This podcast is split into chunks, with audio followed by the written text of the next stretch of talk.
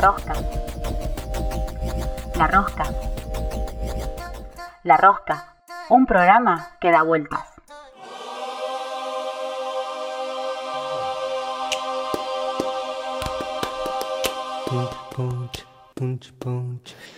Bueno, seguimos en la Rosca Radio, estamos en el segundo bloque del programa y nos vamos a. Nos quedamos acá en Fisque porque vamos con una entrevistada eh, de aquí, de muy conocida en la ciudad. ¿Con quién vamos a estar, Cintia? Sí, así es. Hoy nuestra invitada es local, así que estamos más que orgullosos. Y aparte, porque a mí me pega de cerca, eh, me toca el corazón. Bien, bien, cerca. Nos pega de cerca después del corazón. Bueno, hoy nos eh, acompaña Mónica Díaz, ella es bailarina y profesora de danza, profesora de folclore. Eh, actualmente dirige el taller municipal de folclore Amanecer Sureño con una hermosa y amplia trayectoria también que se destaca por sus grandes bailarinas y bailarines. Así que, bueno, vamos a darle la bienvenida a Mónica. Buenas noches, Mónica, ¿cómo estás? Muy buenas noches, Cintia. Muy buenas noches Lidia. Muchísimas gracias por el espacio, por invitarte, por la actividad que estamos bueno, se está cortando un poquitito el, el, wifi, pero ahí está, te, escuchamos un poquito. Eh, para empezar, vamos a ver si se, mejora. Eh, queríamos conocer, ya lo presentaba recién Cintia, un poco de, hablaba un poco de tu trayectoria, pero ¿cómo llegaste? Eh, siempre la primera pregunta que le hacemos a, la, a las entrevistadas artistas es cómo llegan a su arte, ¿no? Al arte en el que se especializan. Eh, ¿Y cómo llega Mónica a, la danza y por qué no otro arte o otra carrera de otra cosa? ¿Por qué la danza? ¿Cómo llegaste a eso? ¿Tienen tiempo para que les cuente? Dale, estamos sentados. ¿Seguro? Bueno. Me preparé, el, mate yo acá. Ahí está el mate. Sí, sí. Este eh, les cuento a la gente que nosotros la estamos viendo porque es una videollamada y nos acaba de mostrar su, mate, así que también estamos todos con el mate. Muy bien. Bien. Eh, arrancamos con la danza a muy corta edad. primero viví en el campo, eh, la japonesa, lo que es el límite entre la provincia de La Pampa y, y Río Negro. yo vivía en lo que es la parte de Río Negro la japonesa. Del otro lado del puente del río Colorado es eh, Duval. Cuando llego, cuando nos trasladamos de, lugar como los, que, los que andan de un punto al otro, me encuentro en un lugar donde había danzas, danza jazz. Y a mí me gustaba, me gustó la música, me encantaba, era muy inquieta de chica. Tengo, tengo una característica que se llama eh, tener los músculos black. Entonces arranqué en un taller y como mi familia no me apoyaba, eh, mi mamá me acuerdo que tenía seis años cuando me dice que quiero hacer danza, tengo que ir sola a inscribirme.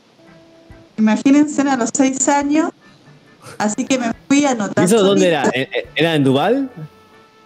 Eh, ya, para ese, ya para ese tiempo eh, viajaba a Regina, ah, a la ciudad de Regina. Eh, ahí estuvimos un tiempo y ahí empecé a escuchar danza ya de una, de una profe muy conocida de, de Villa Regina, Mónica Tonini, y ella ah, empieza a dar taller en, la localidad de General de Godoy. Entonces me voy a inscribir ahí, me voy a inscribir con, con la profesora. Eh, me acuerdo que en la cola eran mamá y y era yo sola. Ese fue el primer paso y que entonces ahí te das cuenta que realmente es lo tuyo, porque eh, era chica y aparte era muy tímida, siempre fui muy tímida. A mí lo que me ayudó fue la danza, me ayudó a, exteriorizar. Claro, una forma de, no ser vos, pero ser vos. Expresarte de otra manera. Sacar, claro, sacar de adentro eh, los deseos, la personalidad, eh, pero fue todo un proceso. Eh. Esto es bien sintético. Arranco a bailar, eh, a estudiar. La disciplina era muy cara, pero mi papá era a su manera me ayudaba, a su manera me ayudaba, mi mamá no, porque para mi mamá la bastante arcaico su pensamiento, las mujeres tienen que estar en la casa cocinando. Entonces, quiebre fue bastante grande y desde ese momento fui la oveja negra de la familia. Mira. claro, que todas mis hermanas son muy buenas. Somos seis hermanos. Y, los demás son, son disciplinados, este, obedientes. Y bueno, a mí me gustaba la danza. Me gustaba la danza. Entonces el primer título que tengo fue del profesorado de danza jazz. Bien, ahí con Mónica Tonini en Regina. Exactamente, exactamente. Y después, eh, por azares de la vida, lo que quería estudiar era educación física, pero conozco al papá de mis hijos. Y entonces ahí mi, camino se, se desvió y hice toda la parte pedagógica de, de lo que es la educación física y de la carrera de magisterio. Psicología, pedagogía, filosofía, y me encantaron esas materias. Y bueno, eh, la mamá de, del papá de mis niños eh, era la directora en ese momento del, ballet eh, municipal de acá de la ciudad. Ah, mira. Así que ahí arranqué a estudiar, como a mí me encanta estudiar, el profesorado de folclore. De igual manera tengo una anécdota bastante particular. En eh, la japonesa se escuchaba la M nada más, AM y no FM. claro, no llegaba. Entonces, para que la gente sepa que está como a unos kilómetros bastantes de Chelforó, ¿no? Como a 30, 40 kilómetros de Chelforó. O sea, es en medio de. está lejos de una ciudad, digamos. En ese momento no había tantas FM tampoco. Exactamente, exactamente. Y mi papá escuchaba muchísimo la Ralde, Cafrune, y para mí el folclore era tedioso, no me gustaba. Ah, Niña nunca me gustó Cafrune ni la Ralde, no quería nada, no quería saber nada con el folclore porque me aburría. Me gustaba más el silencio, los pajaritos. Allá en la japonesa lo que había mucho eran pumas. Ah, se veían todavía los pumas. Sí, hay un, un nombre bastante particular, destacado de la japonesa, que se llama Tito Ruiz, que era amigo de la familia, y era famoso porque él tenía de mascotas pumas. Entonces él les ponía cascabeles a los pumas, ¿viste? Ponía cascabeles. Yo cuando escuchaba un cascabel se me hacían las patitas cortitas para entrar a mi casa. picando, picando a la casa. Claro. Sí, sí, sí. Y bueno, eh, así que no me gustaba, pero me interesaba estudiar. Y cuando la primera, me acuerdo que estaba estudiando maestra jardinera y mis papás en esos momentos estaban viviendo en Godoy y pasamos a ver a la mamá de, del papá de mis niños y ella me y ella dice necesito una pareja de baile no no me hacen el aguante y esa y esa vez fue que me enamoré del folclore así me enamoré del folclore lo pasaste por el cuerpo y ahí arrancaste digamos con el folclore tal cual Mira, nunca lo dije, pero es así. Lo pasé por el cuerpo y ahí me enamoré del folclore. me, volví, me enamoré de Caprune, de la RAL. ahí ah, volvió el amor. de esos mismos artistas, bien. Igual que claro. y Larralde es como el folclore más así, que por ahí a veces para un niño creo que no sé si entra tan fácil. Como que marcó una época también, ¿no? Claro. Sí, no es contemporáneo, de pronto hoy ya nos encontramos con otros artistas folclóricos, estas generaciones Claro, que llegan más, quizás alguien más claro, de otra, otra, otra cosa. Pero Cafrune y esa, esa camada marcó otra generación, claro que distinto. Quizás no sé si era un folclore bailable, o sí, pero por lo general era ese folclore que se escuchaba en, de entre casas, ¿no? En otro contexto, otra, otra generación. Y, como vos docentes de, porque después, bueno, eh, ahora nos contarás un poquito, eh, ya estás, digamos, hace tiempo dando clases en el taller, pero cuando te acordás de, ese, de esa voz de la infancia, eh, te ve reflejado en, niñas que, porque imagino encima en, el, por ahí cuando uno está en, un taller municipal que es mucho más abierto, porque más accesible para todos, eh, te ve reflejado por ahí en, niñas o niños, niñas que, que ingresan al ballet. ¿Cómo es esa experiencia?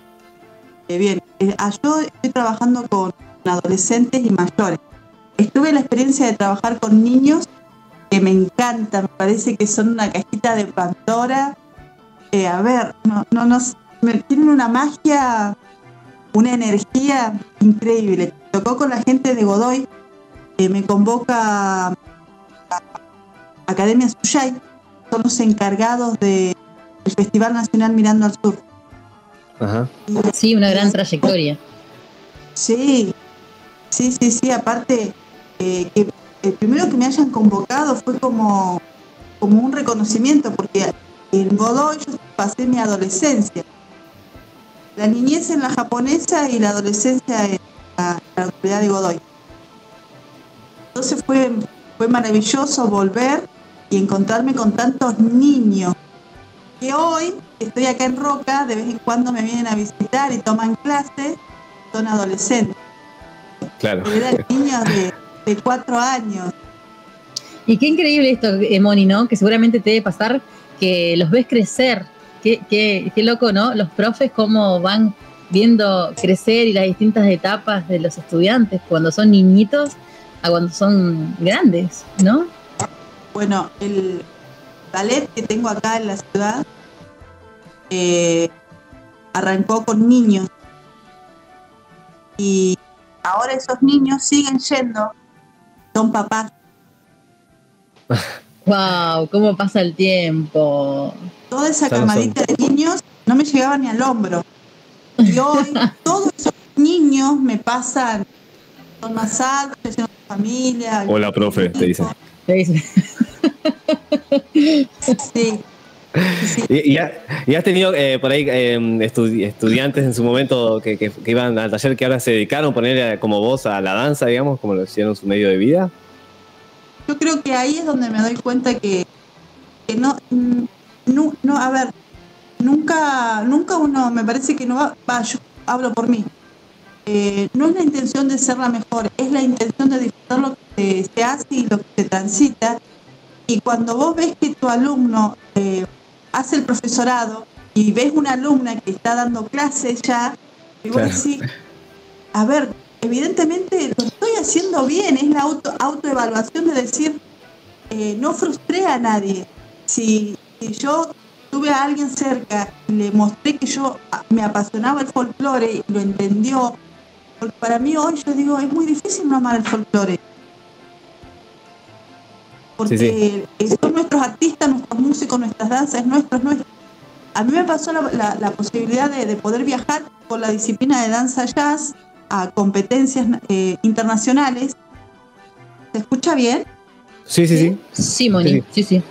a competencias internacionales y cuando se hacía el descanso, eh, cada país decía, bueno, a ver, muestren la danza de su país y de encontrarme de no saber una chacarera y no, no saber nada Claro. del folclore.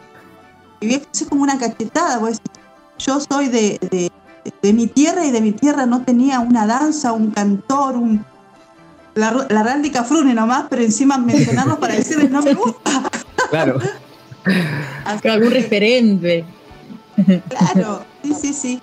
Así que eh, me parece que el que te guste primero es muy importante para poder llegar al otro y ver por dónde podés entrar, decir por la música, por las leyendas populares, por la comida, por los juegos, eh, por la historia de las danzas. Por ejemplo, eh, tengo mucha gente eh, muy joven, me pasó de, uno, de un alumno y amigo que le estaba enseñando a bailar la patria y me dice, no, eso yo no lo voy a bailar. Claro, porque la letra era muy dura. Entonces le digo, en realidad cuando nosotros como maestros, yo soy maestra de folclore, soy profesora de gimnasia jazz, pero maestra de folclore, título mío es de maestra. Ajá. Le digo, nosotros, eh, yo como maestra, estoy contando una historia. Solamente cuento la historia. Después nosotros la podemos, podemos modificar de, de hoy en adelante. No significa que yo piense que lo que está diciendo la patria, la letra de esa danza, sea correcto. Eh, por ejemplo, volvemos atrás. Yo amo a mi mamá, pero no significa que considere que es correcto la forma de educar Claro. la respeto, no la comparto. Ahora que tengo hijos, eh, tengo la libertad de, de- de permitirle las cosas que mi mamá no me permitía. Pero comprendo que ella, su cabecita en ese momento era la mejor Sí, forma de protegerme. Un contexto que la llevó a pensar así. Tal cual, tal cual, tal cual. Así que Y- bueno, me dice, no, no voy a bailar la patria yo. Entonces le expliqué que la patria, el triunfo, la huella, son danzas que se usaban antes como un diario popular. Ah, Era la forma de contar lo que estaba pasando políticamente a través del canto. Por eso son tan duras esas letras. Pero bueno, Sí. bailarla no significa que uno está de acuerdo con eso. Bailarla significa que estás contando, hola. Se suma eh, Lidia a la entrevista que estaba atrasada. estaba en otro menester, pero ya. Lidia, Muchas gracias. Muchas gracias. Disculpa que entré tarde. Bien. No, pero llega, llegaste, sabíamos que iba a llegar. Para mí entraste cuando tenías que entrar, ni antes ni después. Eh, Moni, cuando te escuchaba hablar, eh, pensaba en, en eso de la, como en los cambios ¿no? que tenemos por época. ¿Y notas algún cambio? Porque, bueno, hemos hablado con muchos otros entrevistados del palo del folclore con el tema del, del en el folclore, ¿no? Una danza que es, es media. eh, tiene como ya la estructura armada de antaño, de más patriarcal, donde el hombre, como también muy binario. Eh, ¿Notás algún cambio? Eh, no sé, los jóvenes que entran cuestionan a veces eso también o no sé, te contaste con situaciones que, que tenés Sí. que cambiar o, o repensar, digamos, esa, esa estructura de la danza. Eh, sí, y está bueno, está bueno que piensen diferente. Me gusta, me gusta la gente que piensa diferente. Considero que lo importante eh, no es pensar igual, es respetarnos solamente. Eh, y eh, como te dije, este, este alumno y amigo, eh, es amigo porque es una persona súper interesante, con su cabeza muy moderna, y entonces, y ahí es donde te das cuenta, donde yo me doy cuenta que si bien yo considero que mi mamá es muy arcaica, yo también, Claro. o sea, mi pensamiento también es arcaico. Si bien yo me, si bien soy la oveja negra de la familia, tampoco evolucioné mucho. Claro, Sí, como que todo el tiempo tenemos que desconstruirnos y, y con- más si estamos con contacto con estudiantes encima que van a traer eh, ideas, cada cabeza es, es única, digamos.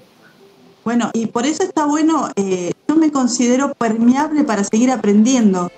Eh, yo te puedo enseñar lo que dice un librito porque me gusta, pero me siento, viste cuando la gente te dice gracias por enseñarme y en realidad son ellos los que diariamente me enseñan. Por ejemplo, la forma de expresarme que yo tengo, bueno, al tener dos adolescentes que me reayudan, eh, por ejemplo, la palabra chique. ¿Viste? En, mi, Sí. vo- en mi vocabulario me cuesta, pero claro, hay que ellos, tal cual, pero sí. ellos, mis niños, eh, el alumnado, eh, la gente, te va ayudando, ¿me entendés? Primero comprendiendo que, que- que sí, que soy media vieja. O sea, tengan en cuenta que yo Viejos son los trapos, Mónica. Viejos son los les trapes. Gracias, gracias. Moni, yo te quería preguntar, sé que vamos, ahora bueno, vamos a ir redondeando, la entrevista a veces siempre se hace, el, tiempo es villano, se nos hace cortito, pero quería aprovechar, si me querías contar si, o, darnos tu opinión brevemente. Nosotros, bueno, yo te estoy muy contenta porque la, conozco a Moni hace muchos años, hemos compartido muchos espacios, muchos escenarios. Cuando hablas de lo popular, te sé también em- empapada, ¿no? En, la, en, en- en las costumbres populares, en la vida campera. Eh, recuerdo una vez que hacíamos la apertura de la fiesta de la manzana y representábamos la chacra, todo, ese contexto, todo ese entorno maravilloso. Eh, el folclore, eh, ¿qué, nos puedes contar cuando vos vas y vas a una señalada o una fiesta campera? Cuando hablamos de, folclore, sabemos que nos encontramos con bailando un gato, una chacarera, un taller urbano, por así decirlo, de folclore y muchos espacios que ya lo sabemos. Pero a mí me da particular curiosidad saber cuál es tu lectura de, de- de- de esta vida campera, de este folclore vivo, vigente que está ahí tan palpable. Bien. ¿Tenés tiempo? ¿Tienen tiempo, chicos? Tenés cinco minutos para decir lo que la, la respuesta de Cintia. Ya, tic-tac, tic-tac, tic-tac. No, no. No, no, no, por favor. Está armando en su cabeza un resumen, pero no lo puede armar. Sí, no, forma. No encuentra el- a hablar. Eh, mira, me pasó, tuve la posibilidad de viajar al norte, y lo que es este, Jujuy. Fuimos especialmente a la, fiesta de Casabindo, en Jujuy. Pero pasamos por Salta, pasamos hasta La Quiaca, nos llegamos hasta Bolivia. Eh, y entonces vos decís, ah, pero ¿cómo mantienen el folclore? ¿Cómo mantienen las tradiciones? Y, llegué, llegué embelecida del norte y llego al valle, me acuerdo, llego al valle y ¿por qué nosotros no? Bueno, pero ahí, ahí es donde también me doy cuenta que ignorante, por favor. Porque, pero eso me llevó, chicos, me llevó mucho, mucho tiempo. No fue algo así como que de hoy a la mañana. Eh, primero darme cuenta de que en realidad nosotros somos unos privilegiados porque nuestro folclore está latente. El norte ya escribió, su, ya, ya escribió Claro. sus danzas, ya está. En cambio nosotros, la Patagonia, su folclore está vigente. ¿Entendés? Y, y cuando, y cuando Somos una, la historia nuestra es joven todavía. Tal cual. Claro, se Nosotros la está, podemos se está visualizar. escribiendo. Claro, Se está O la estamos escribiendo. escribiendo, claro. la estamos. Exactamente. Y, y bueno, después entrar en la cabeza de toda la gente que, que cree que el folclore nuestro es la chacarera y la samba y explicarle que en realidad eh, es la ranchera, el balsecito, eh, y, te dicen no. Entonces voy a decir, escucha, ¿le explico o, o lo dejo? Cuando vos te das cuenta que la persona es permeable y le explico. Claro. Le explicas, Pero claro. si yo veo que, que- que está en una negación, lo dejo, porque no es su tiempo de aprender. Yo considero que cada quien tiene su tiempo. Y con respecto a la señalada y todas esas cosas, eh, me encantaría que, que toda la gente eh, que está ahora acá pudiera vivirlo. Porque una cosa es lo que vos ves en la televisión, que, que, bien, que fantástico, pero el vivirlo, las fiestas camperas, pude lograr con el grupo algo re lindo que para algunos no es nada, pero para mí era muy significativo, hacer entender que la fiesta campera eh, va un grupo de gente y un grupo de música y una peña va un grupo de gente diferente y músicos diferentes. Que el que va a la Ámbitos peña- distintos. ¿no? el ámbito es distinto, es distinto. Y los tres últimos años que hicimos nosotros, eh, Peña, pero en realidad deberían nombrarse Encuentro Folclórico, arrancaba con un artista de Peña, que el que te toca la chacarera, la samba, el escondido, pero también estaba el de la, el de la campera, el que toca la ranchera, el que te toca el chamamé, el que te toca, pero eso lo logramos ahora hace tres, dos años nada más, ¿eh? Entonces vos decís, bueno, eh, la gente se, la gente se prendió y pudo notar la diferencia que para, para bailar en una fiesta campera no necesitas ir a, a un taller, a, a una academia, te sale natural. Yo Claro. cuando pongo un balsecito y me dice enseñame, no, vos me vas a enseñar, porque esto es lo que se baila cuando se juntan en una fiesta de un abuelo, cuando en la fiesta de la tía, es natural, la flora es natural. Si querés le ponemos nombre, pero eh, es lo que está vigente. Entonces ahí te das cuenta que, como dijo Lidia, bien dijo, nosotros estamos escribiendo recién nuestro, nuestra, nuestra historia, porque somos nuevos. Entonces ahí voy a decir, pucha, más te enamorás, más te enamorás. Y te encontrás con gente que te acompaña y que te entiende y que, y que está dispuesta a enseñarte. Porque en este camino no es yo enseño, yo aprendo. Aprendamos. Claro. Aprendamos.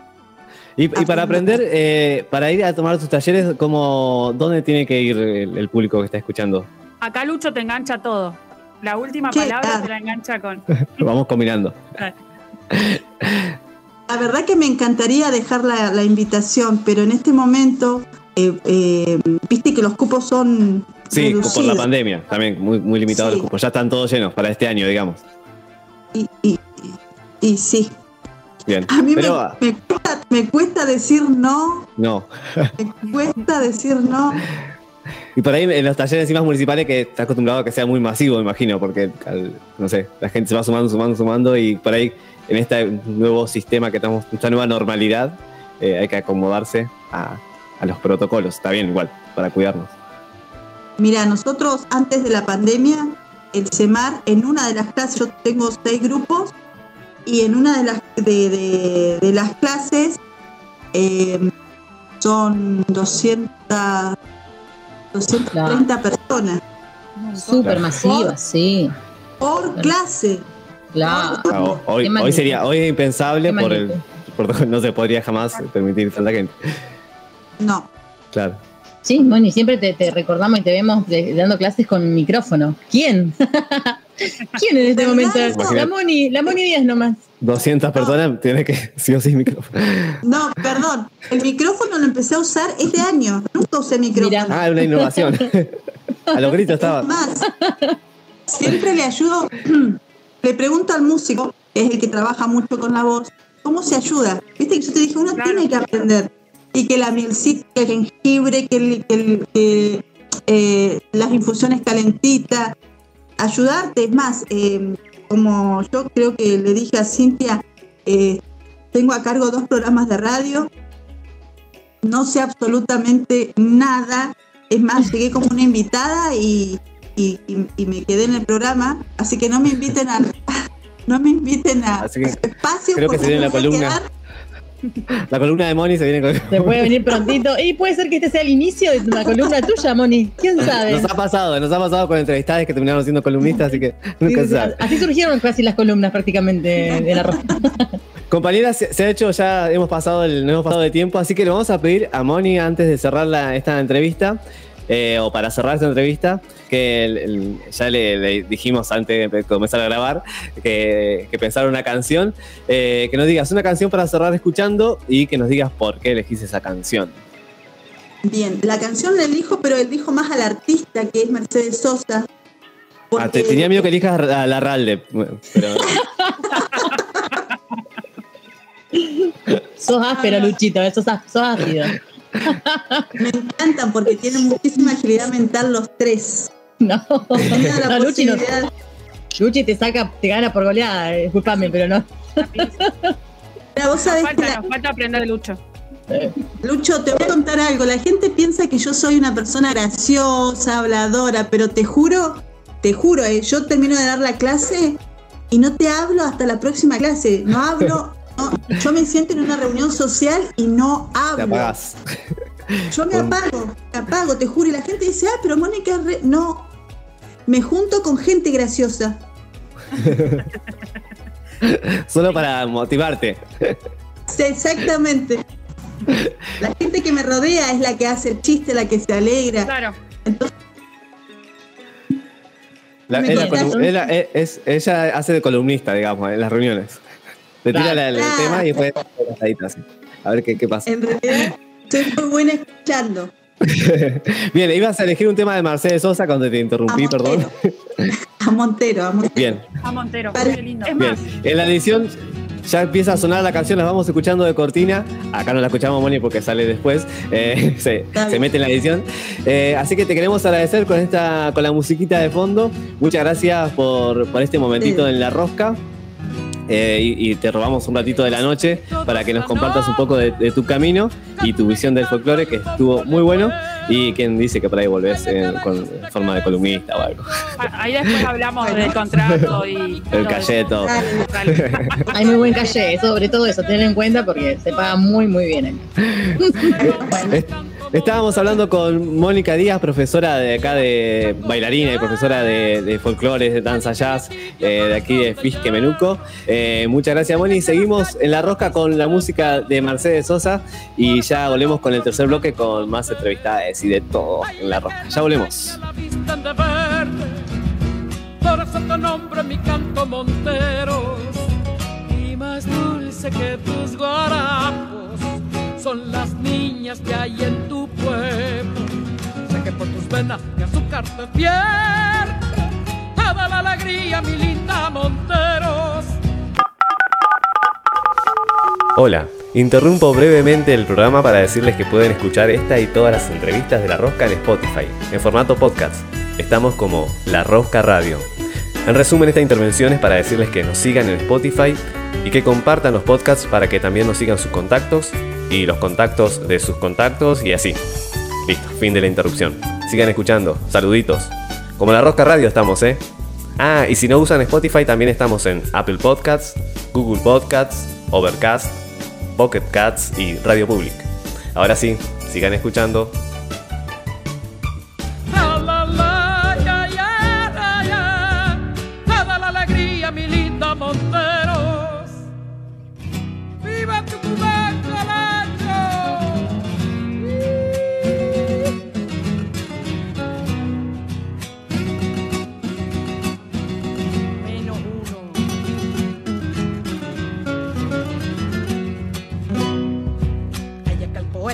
La vio tempranera, tarareando duende de vinos materos, y dejó en su cielo la rosa galana.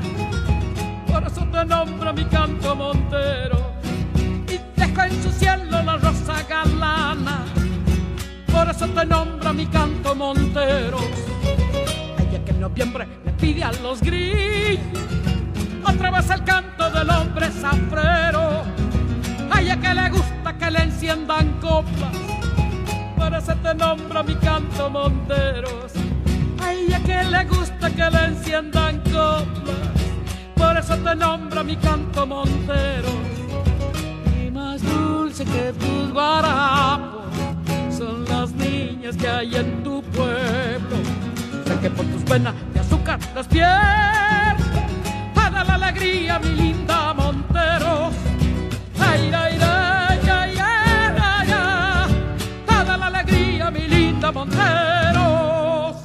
La Rosca. Un programa que busca anunciantes, pero que todavía no los encuentra. Si querés apoyar el programa, comunícate con nosotros en nuestras redes La Rosca Radio. Así, todos juntos. No somos exquisites y todo nos viene bien. La Rosca. La Rosca está en las redes. La Rosca está en las redes. La Rosca. Seguinos en Instagram y Facebook. La Rosca Radio. Así, todos juntos. La Rosca.